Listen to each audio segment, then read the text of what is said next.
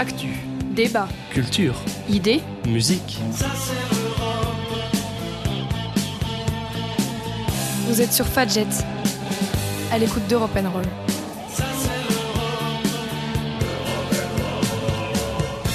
Bonjour et bienvenue sur Fadjet, vous êtes bien à l'écoute d'Europe Roll, votre émission préférée sur l'actualité européenne. Comprendre et décrypter ce qui se passe autour de nous, le tout en musique et dans la bonne humeur. Voilà l'objectif de notre émission, diffusée, on ne le rappellera jamais assez, le dimanche à 13h et le lundi à 17h30, mais également disponible en podcast évidemment. Pour ça, un seul site, un seul réflexe, encore.fm. L'actualité de la semaine dernière était très chargée au vu des élections allemandes, et pour cette troisième émission de la saison, la rédaction souhaitait aborder un sujet qui fait polémique en ce moment, en particulier au vu des procès des attentats du 13 novembre qui ont actuellement lieu à Paris. Vous l'aurez compris, nous souhaitons parler sécurité en Europe, mais contrairement à certaines chaînes d'opinion, voilà comment elles se prénomment, nous préférons plutôt vous informer. Nous ne serons pas là pour faire polémique, mais simplement pour vous expliquer les enjeux de la sécurité en Europe. À noter notre grand format en milieu d'émission, notre micro-trottoir sur la sécurité européenne. Ce sera dans un peu plus de 10 minutes. Mais en attendant, j'accueille avec moi dans le studio tout de suite Angelina et Paul. Salut à tous les deux. Bonjour. Et dans un instant, nous serons aussi rejoints par Juliette, Léandra, Oriane, Mathilde et Nicole. En bref, toute l'équipe de Roll est mobilisée pour vous faire passer une bonne demi-heure. On commence cette euh, émission avec euh, votre rendez-vous hebdomadaire, c'est l'actualité européenne de cette semaine. Angelina, on va commencer par le journal européen. Des résultats serrés et une, et une question qui pend aux lèvres de tous les Allemands, qui remplacera Mouti? Journal européen, nous allons parler d'un sujet qu'on affectionne tout particulièrement ici à Europe Roll. Les résultats des élections législatives allemandes sont fixés après une soirée électorale pleine d'incertitudes et j'oserais même dire de rebondissements. Selon le dernier décompte, le parti des sociodémocrates du SPD remporteront ces élections avec 25,7% des voix, ce qui leur donne un léger avantage face au parti des conservateurs de la CDU-CSU, qui ont eux obtenu 24,1% des suffrages. Les Verts arrivent en troisième position, avec 14,8% des voix. Cependant, les dés ne sont pas encore totalement lancés parce que vous n'êtes pas sans savoir qu'il reste encore à déterminer quelle coalition gouvernera l'Allemagne. Les négociations s'annoncent particulièrement difficiles compte tenu de la répartition peu décisive des voix. Une chose est sûre cependant, la coalition rassemblera non pas deux, mais trois partis. Le nom de chancelier n'est pas sûr, même si Olaf Scholz, en tant que candidat du parti favori, semble être le premier en lice pour succéder à Angela Merkel. Celle-ci l'a même félicité officiellement. Serait-ce un signe de bénédiction de Mouti? Bien évidemment, on vous tient au courant. Brexit saison 5, épisode On a arrêté de compter. La France et le Royaume-Uni au cœur d'un énième cafouillage à cause de la sortie du Royaume-Uni de l'Union Européenne. Et oui, un nouvel épisode vient s'ajouter au feuilleton Brexit, et c'est encore une fois de droit de pêche dont il est question. La France s'est vu refuser 35 des 47 licences d'accès aux eaux territoriales britanniques demandées. Alors, cela peut sembler anecdotique, cependant ce refus survient dans un contexte de méfiance amplifiée entre l'Union Européenne et le Royaume-Uni, après la signature in extremis d'un accord pour le Brexit. Du côté européen, beaucoup accusent depuis le Royaume-Uni de Boris Johnson de ne pas respecter sa part du contrat.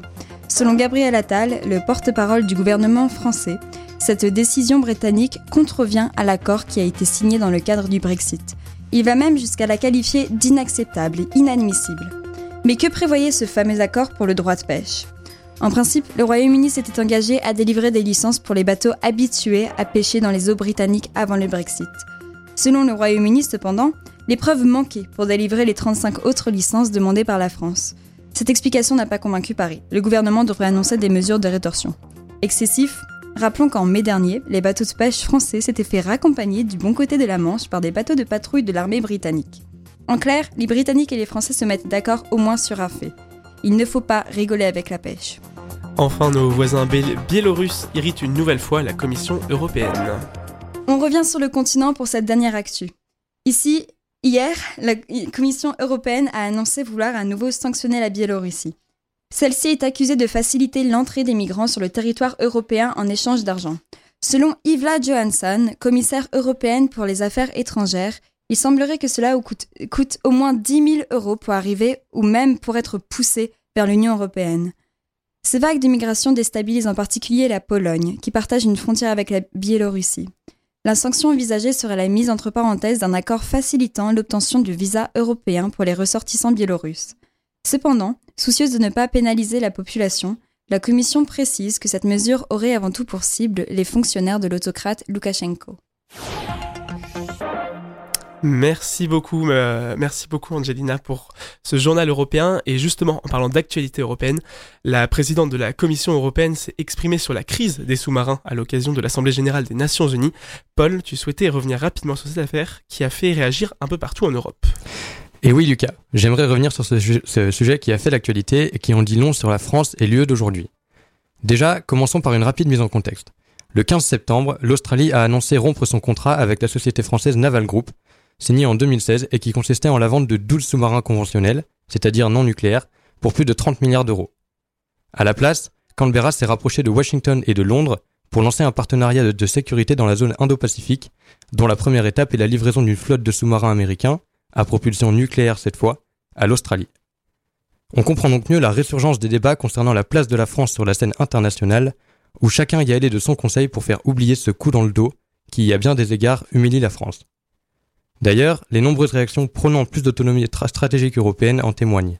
Et ces réactions posent-elles la question de la sécurité européenne et de ses enjeux? Bien sûr, et le but est noble, recrédibiliser la France, et plus largement les États membres de l'UE à l'international, pour qu'enfin l'Europe puisse tenir tête aux puissances extra-européennes que sont les États-Unis, la Chine et la Russie. Mais c'est quand on s'intéresse à l'aspect concret de cette proposition, à sa faisabilité réelle, que le bas blesse. En effet, le développement d'une coopération européenne en matière de défense peut difficilement s'imaginer sans, la création d'une armée européenne. Or, une telle armée semble aujourd'hui irréaliste pour de nombreuses raisons, à commencer par le socle fondateur de l'UE, à savoir la perspective et l'assurance de la paix continue sur le continent. Plus récemment, les nombreux élargissements qu'a connu l'UE rendent compliqué une entente commune, et encore moins une coopération, sur un sujet aussi épineux que la défense militaire. L'importance accordée aux programmes de défense et leur contenu peuvent aller du tout au tout d'un État membre à l'autre, ainsi que leurs considérations ethniques, éthiques. Il va sans dire que des États comme la Hongrie et la Pologne auront moins de scrupules que d'autres à collaborer avec la Russie.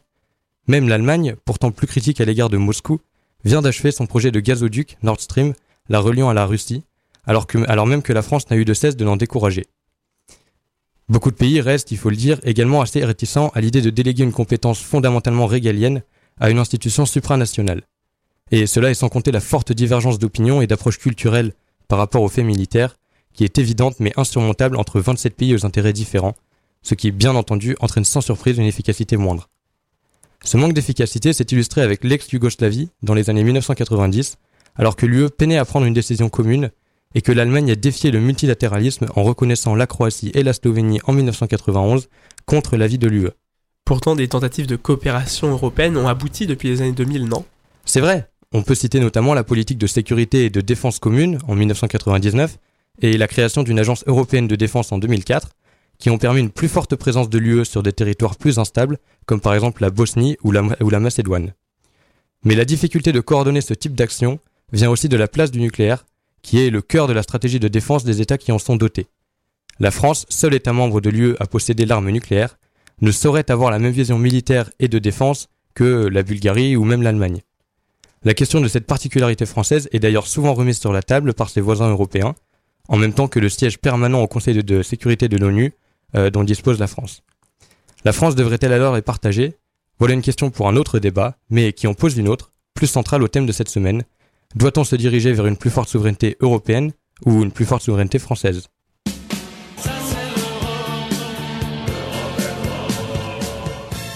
Merci beaucoup Paul pour ton analyse de la possibilité d'une armée européenne. On y reviendra dans un instant puisque Léandra et Aurène sont allés interroger des personnes dans la rue pour leur demander entre autres ce qu'elles pensaient d'une armée européenne. On écoutera leurs réponses tout à l'heure. Mais tout d'abord, c'est l'heure d'une pause musicale. Nicole, je te laisse nous expliquer ta sélection. Eh oui, j'ai choisi un peu de musique classique pour apporter de la douceur dans toute cette violence. Oui, parfois, pas besoin de paroles pour se calmer, se reposer, s'évader. Il est important d'être au courant de tout ce qui se passe, d'en discuter, de s'attrister mais il est aussi important de prendre le temps pour soi. Alors laissez-vous emporter par le lac des signes de Tchaïkovski.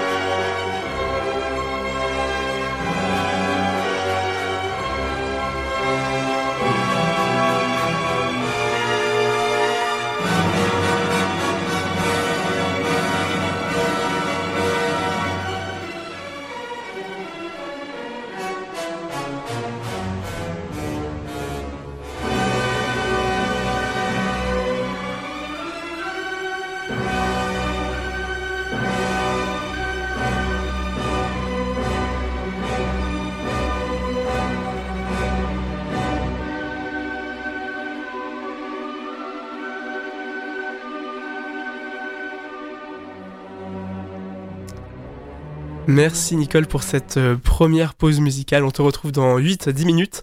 Mais maintenant, c'est l'heure du grand format de cette émission. C'est l'heure du micro-trottoir. Salut Léandra et Oriane. Salut. Euh, Vous salut. êtes toutes les deux parties à la rencontre des Nancéennes et des Nancéens pour leur demander ce qu'ils pensaient de l'Europe et de la sécurité en Europe. Comment ça s'est passé? Alors, c'était une expérience riche euh, de découvertes et de réflexions qu'on va vous partager sans plus tarder. Pour commencer, on leur a demandé s'ils se sentaient européens et leur réponse était partagée. Moi, pas trop. Hmm, pas trop. Française d'abord. Oui et non. Euh, pourquoi, pourquoi oui, pourquoi non? Oui, parce que bon, on est en France et que le CEDOR fait partie de l'Europe. Mais question européenne, je n'ai pas tellement l'occasion de partager des choses avec les autres pays d'Europe. Alors, je ne sais pas si on peut se sentir européenne euh, à l'heure actuelle. Je sais que je fais, mon pays fait partie de l'Union européenne et que j'habite sur le continent qui s'appelle Europe. Mais de là à se sentir européenne, euh, je, je pense qu'on peut dire que non. Euh, je pense que je me sens européenne parce que j'ai fait plusieurs voyages euh, durant mon adolescence dans des, pas, des espèces de camps d'été euh, en Angleterre où tu rencontres plein de gens euh, de l'Union européenne, des Italiens, des Espagnols et tout. Il y a vraiment euh, je sais pas, quelque chose qui se crée, on se rend compte qu'on a quelque chose en commun. Et du coup, je pense que c'est grâce à ça que je me sens européenne, grâce à ces voyages. Complètement. La libre circulation partout en Europe, euh, la monnaie qui est commune pratiquement partout et qui permet de voyager facilement. C'est une bonne question. Euh, je me sens européen. Enfin, en fait, je me sens surtout citoyen du monde. Surtout le fait qu'on puisse passer les frontières comme on veut, qu'on puisse aller étudier à l'étranger. Parce que moi, j'ai fait bah, ma thèse, je l'ai fait en Pologne. Et qu'on a un projet commun avec un but commun d'avancer euh, tous dans la même direction. Parce que bah, c'est le seul moyen d'arriver à quelque chose. Quoi. Et pour entrer dans le vif du sujet, on leur a demandé s'ils se sentaient en sécurité en Europe et voilà ce qu'ils nous ont répondu. Grande question. Euh, au quotidien, ouais, moi je me sens plutôt en sécurité, euh, ça va. Bah oui, comme tu disais, je pense euh, le fait qu'il n'y ait plus de guerre depuis un certain temps. Et hum, enfin, je sais pas, moi évidemment, la sécurité ça me fait penser aux attentats. Et en plus, en ce moment, il y a les procès des attentats à Paris et tout. Bon, il se trouve que c'est un peu particulier parce que moi j'en ai vécu un. Et, mais pour autant, c'est pas euh, pour ça que je me sens pas en sécurité. Enfin, genre, c'est des choses euh, qui arrivent entre guillemets et il se trouve que c'est arrivé, mais c'est plus un état d'instabilité globale géopolitique mondiale quoi. Enfin, je le prends pas comme l'Europe a mal géré la crise. Ouais, je me sens en sécurité. On a, bah, la France, c'est un pays euh, assez sécurisé avec euh, une, une bonne euh, force militaire. Bon, du coup, bah, euh, de la police aussi. Du coup, je me sens en sécurité bah, là où je suis. La sécurité, c'est un vaste sujet. Personnellement, j'ai tendance à me sentir euh, en sécurité, mais euh, est-ce que c'est à un niveau européen? Je ne sais pas. En France ou en Europe? Je connais que la France. La France, non, de moins en moins.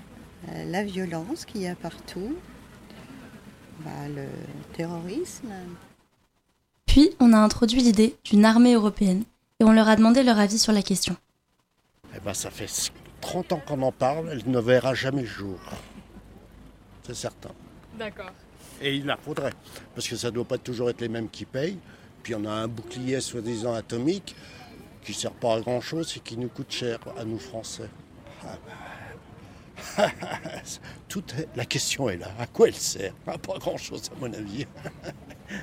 Enfin, je pense que à aucun moment chacune des nations euh, européennes dira OK, j'arrête euh, mon armée et je donne euh, toutes mes forces à une armée européenne. Genre ça, je pense que c'est clairement impensable. Et il y aura toujours une, je sais pas comment on dit, une unité à l'échelle nationale, quoi.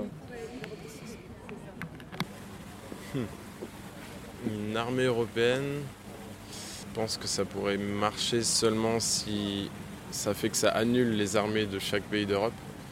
Parce que si on crée une armée européenne juste pour dire on a une armée européenne, mais en fait tout le monde garde le gros de ses forces dans, ses pays à eux, ça va plus être euh, un peu pour le symbole euh, et on aurait forcément plus de poids au niveau de euh, face à l'international.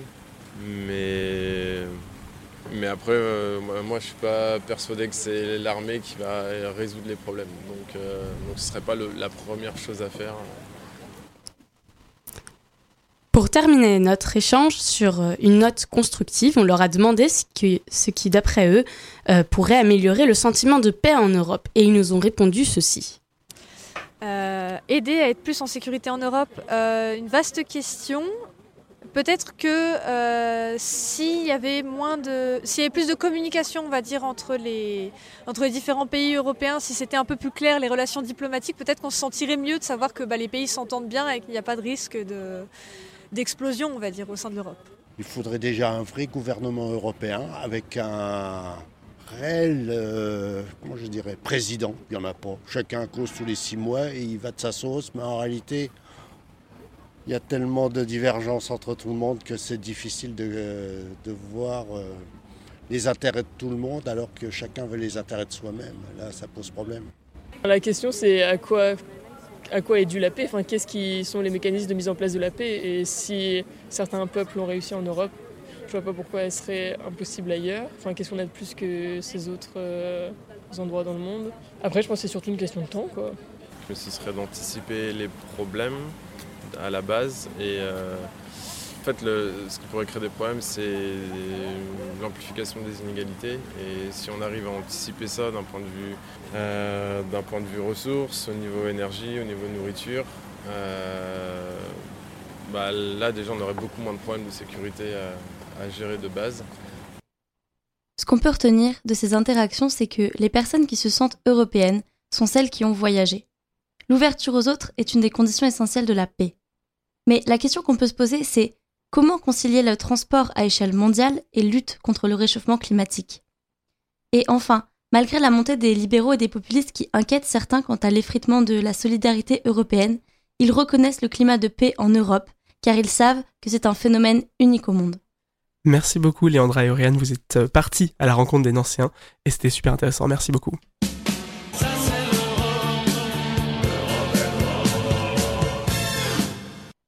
On va s'aérer un peu plus l'esprit avec des bonnes ondes.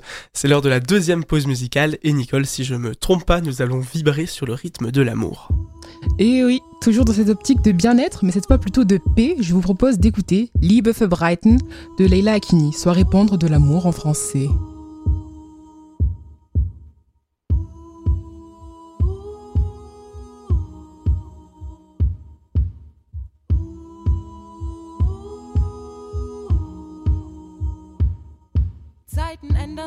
Verändern dich. Was ist mit dir? Ich erkenne dich nicht, verdräng mich nicht. Du machst Angst mir, wie wenn ein Messer sticht und dann das Herz zerbricht. Ich erinnere mich an alte Zeiten und frage mich, was ist hier passiert? Gewalt verbreitet sich, leitet dich. Und ich fühle diesen Hass in dir, diese eine Last in mir. Sei es Trauer oder Wut, ich fühle mit dir. Keine Wunde, die ich dir. Ich will doch nur ein bisschen Liebe verbreiten. Schau, das Leben ist zu kurz, um zu streiten. Komm schon, tausch doch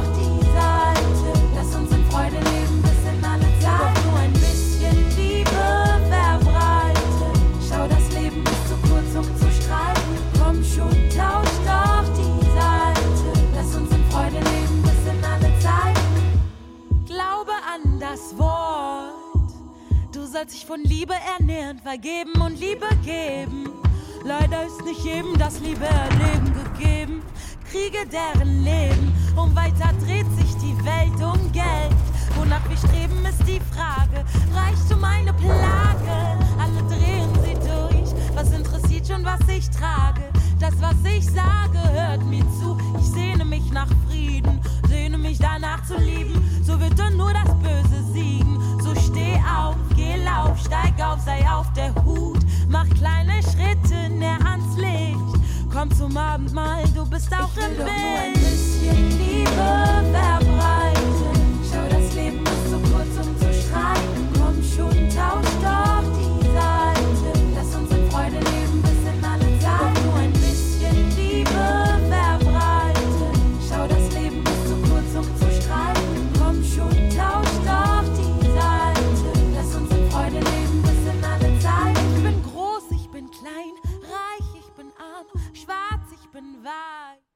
weiß. Liebe Fabraten sur Europe Roll, merci d'être toujours à l'écoute de notre émission sur Fadjet 94.2 et merci à Nicole pour la sélection musicale. On continue notre émission sur la sécurité en Europe avec le portrait d'une personnalité européenne clé. Mais ça, Juliette, notre chère rédactrice en chef, tu en parleras bien mieux que moi. Bonjour Lucas. Bon, normalement, tout le monde dans ce studio connaît le célèbre Joseph Borrell. Bon, au moins de nom, n'est-ce pas Lucas? Oui, ce serait honteux de ne pas connaître le vice-président de la Commission en charge de coordonner l'action extérieure de l'Union Européenne. Tu me retires les mots de la bouche, hein. quelle précision, quel panache. Bon, ici, nous connaissons Borrell, mais qu'en est-il de nos auditeurs? Peut-être pas. Avant de parler de ses positions sur la sécurité et sur les attentats en Europe, un petit zoom sur son rôle au sein de la Commission. Notre, cher Joseph Borrell est, comme tu l'as si bien dit, le vice-président de la Commission, en charge de la coordination de l'action extérieure de l'Union européenne. Ça, c'est le plus important. Mais pas vraiment pour notre sujet de défense. Bon, heureusement, la vérité, c'est qu'il est surtout au représentant de l'Union européenne pour les affaires étrangères et la politique de sécurité. Mais quel homme Je ne te le fais pas dire, Lucas. Bon, et concrètement, ça veut dire quoi ça comme titre?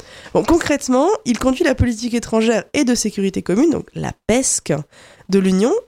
Il y contribue, il exécute en tant que mandataire du Conseil et il assure sa mise en œuvre. Il préside aussi le Conseil des affaires étrangères et est l'un des vice-présidents de la Commission européenne. Il représente l'Union pour les matières relevant de la politique étrangère et de la sécurité commune. Il conduit au nom de lieu le dialogue politique avec les tiers. Il exprime la position de l'Union européenne sur des, dans les organisations internationales et au sein des conférences internationales aussi. Et alors, il en pense quoi, du coup, Joseph Borrell, des attentats en Europe? Et figure-toi qu'il y en a parlé il y a pas longtemps. Bah, le 11 septembre 2021, pour être précis. Il a rendu hommage aux victimes des attentats comme il y a 20 ans, hein, bien sûr, les attentats des tours jumelles, quand des avions détournés ont percuté donc le World Trade Center et le Pentagone. il a bien sûr exprimé sa sympathie à l'égard du peuple américain, mais son recueillement sur ces événements tragiques lui a aussi permis de ramener le sujet à l'Europe. Il expliquait à quel point l'Union européenne était déterminée à lutter contre le terrorisme, hier comme aujourd'hui, probablement comme demain, et il a encensé, je cite, ceux qui risquent leur vie pour nous protéger de cette menace et de ceux qui entrent en action à la suite des attentats. Et donc après ça, il en vient habilement aux actions de l'Union européenne? Pas tout juste.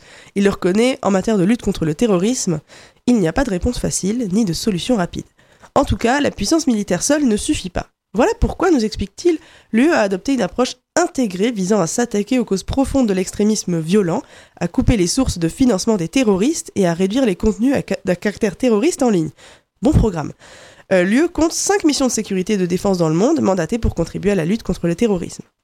Rappelons-nous bien sûr, pour finir, que le Conseil de l'Union européenne a adopté le 16 juillet 2020 des conclusions dans lesquelles il réaffirme sa détermination sans faille à protéger les citoyens de l'Union européenne contre le terrorisme et l'extrémisme violent sous toutes ses formes, et quelle qu'en soit l'origine.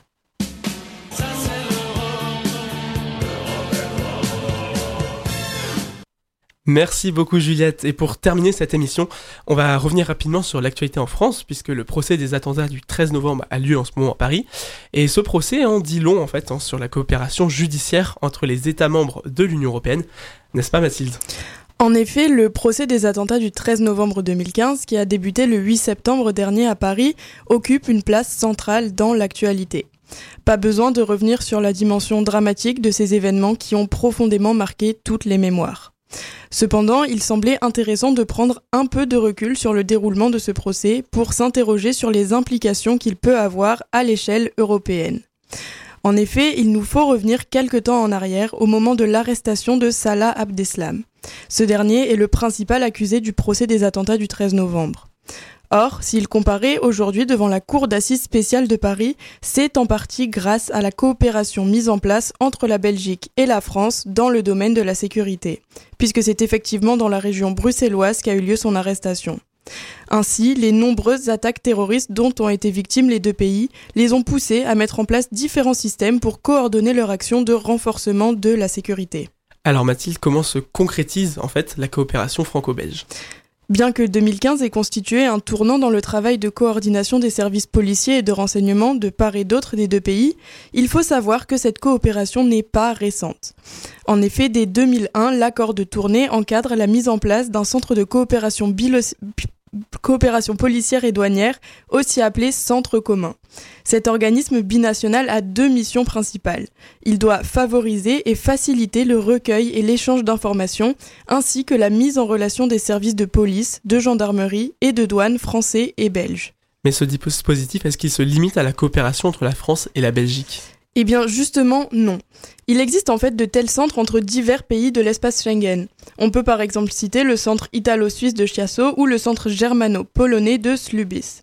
Cependant, ces organismes se limitent à une coopération binationale. Or, la suppression progressive des contrôles aux frontières au sein de l'Union a permis aux criminels d'étendre leur action plus facilement sur l'ensemble du territoire européen. C'est pourquoi il était essentiel, notamment au moment de la signature des accords de Schengen, d'envisager une, collaboration renforcée entre États membres sur le plan sécuritaire. Le traité d'Amsterdam de 1997 institutionnalisait ainsi à l'échelle européenne la coopération policière entre États membres. C'est dans ce contexte qu'Europol, l'autorité répressive de l'Union européenne, a vu le jour. Son principal objectif est de rendre l'Europe plus sûre. Son action se concrétise notamment par le soutien aux opérations de maintien de l'ordre sur le terrain. Elle propose également une plateforme d'information sur les activités criminelles et un centre d'expertise en matière de maintien de l'ordre.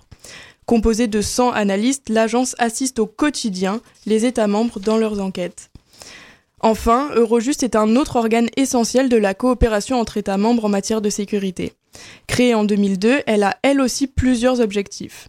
Les principaux sont de coordonner les enquêtes et les poursuites se déroulant dans au moins deux pays, mais aussi de faciliter l'élaboration des instruments juridiques de l'UE, notamment les fameux mandats d'arrêt européens. Alors Mathilde, quelles conclusions tirer de la mise en place de ces différents organes à l'échelle européenne? Alors la première chose que l'on peut dire, c'est que le domaine de la sécurité est un des piliers du fonctionnement de l'UE. Ainsi, en 1967, le traité de Rome mentionnait déjà la mise en place d'un espace de liberté, de sécurité et de justice. En 1985, l'établissement de l'espace Schengen a obligé les États à aller plus loin dans leur collaboration, ce que nous montre la création d'organes tels que Europol ou Eurojust à l'échelle européenne. Cependant, les enjeux apparus récemment, tels que le terrorisme ou encore la cybercriminalité, représentent de nouveaux défis sécuritaires pour l'Union européenne.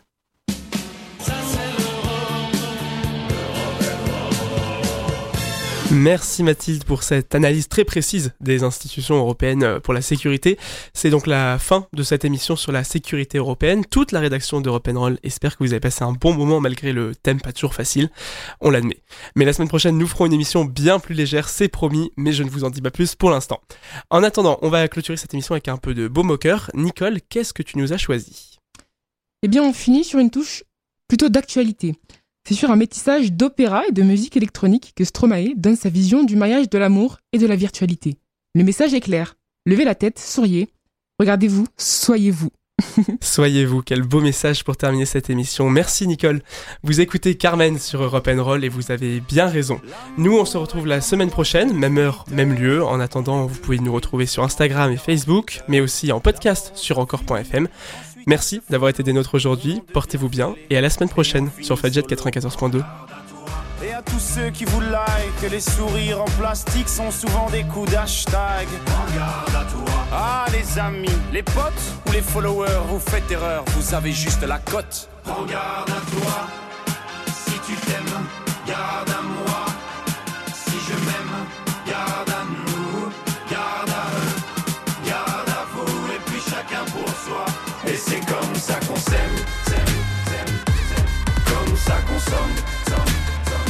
et c'est comme ça qu'on s'aime, comme ça qu'on somme, et c'est comme ça qu'on s'aime, s'aime, s'aime, s'aime, comme ça qu'on somme, et c'est comme ça qu'on s'aime, s'aime, s'aime, s'aime, comme ça qu'on somme, somme. L'amour est enfant de la consommation. Il voudra toujours, toujours, toujours plus de choix. Voulez, voulez-vous des sentiments tombés du camion? L'offre et la demande pour unique et seule loi. Regarde à toi. Mais j'en connais déjà les dangers. Moi j'ai gardé mon ticket. S'il le faut, je vais les changer, moi. Regarde à toi. Et s'il le faut, j'irai me venger, moi. Cet oiseau de malheur, je le mets en cage, je le fais chanter, moi. Regarde à toi. Si tu t'aimes, garde à moi.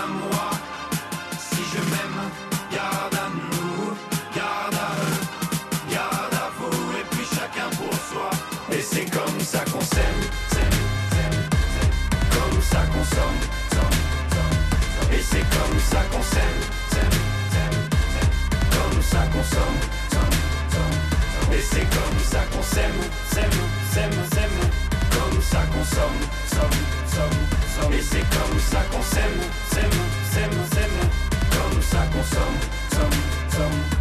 Un jour t'achètes, un jour tu aimes, un jour tu jettes, mais un jour tu payes, un jour tu verras, on s'aimera, mais avant on crèvera tous comme des rats.